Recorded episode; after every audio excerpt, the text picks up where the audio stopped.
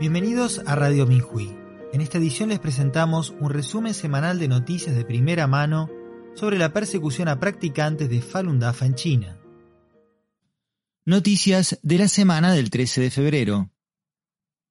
A un veterano de Sichuan se le niega el derecho a un abogado y se lo condena por practicar Falun Dafa.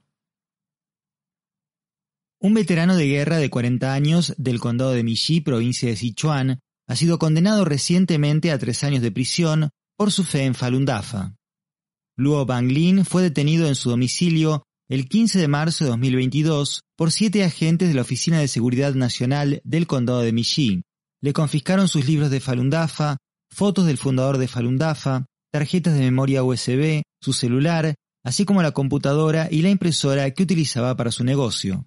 Su esposa, la señora Hong, acudió a la Procuraduría y presentó una solicitud para ser su defensora no letrada. Hu Shouhua, procurador encargado del caso, le exigió que firmara un documento en el que se comprometía a no contratar a un abogado para su esposo. Ella se negó a hacer tal promesa.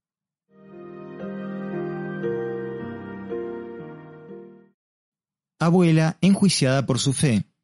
Una residente de la ciudad de Jiamisu, provincia de Heilongjiang, fue juzgada el 18 de enero de 2023 por su fe en Falun Dafa. Cuando las dos invitadas de la señora Chen Shulang, las señoras Jia Xiurong y Liu Suchung, ambas practicantes de Falun Dafa, salieron de su casa el 12 de julio de 2022, la policía que había estado al acecho las detuvo. A continuación la policía irrumpió y detuvo a la señora Chen, así como a su nuera y a su nieto adolescente, que compartían la residencia con ella.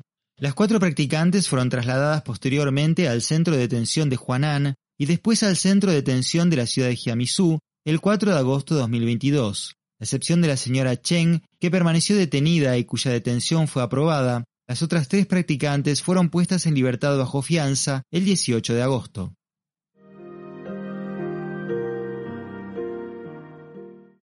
Una mujer de Jiangsu muere tras años de encarcelamiento y acoso por defender su fe.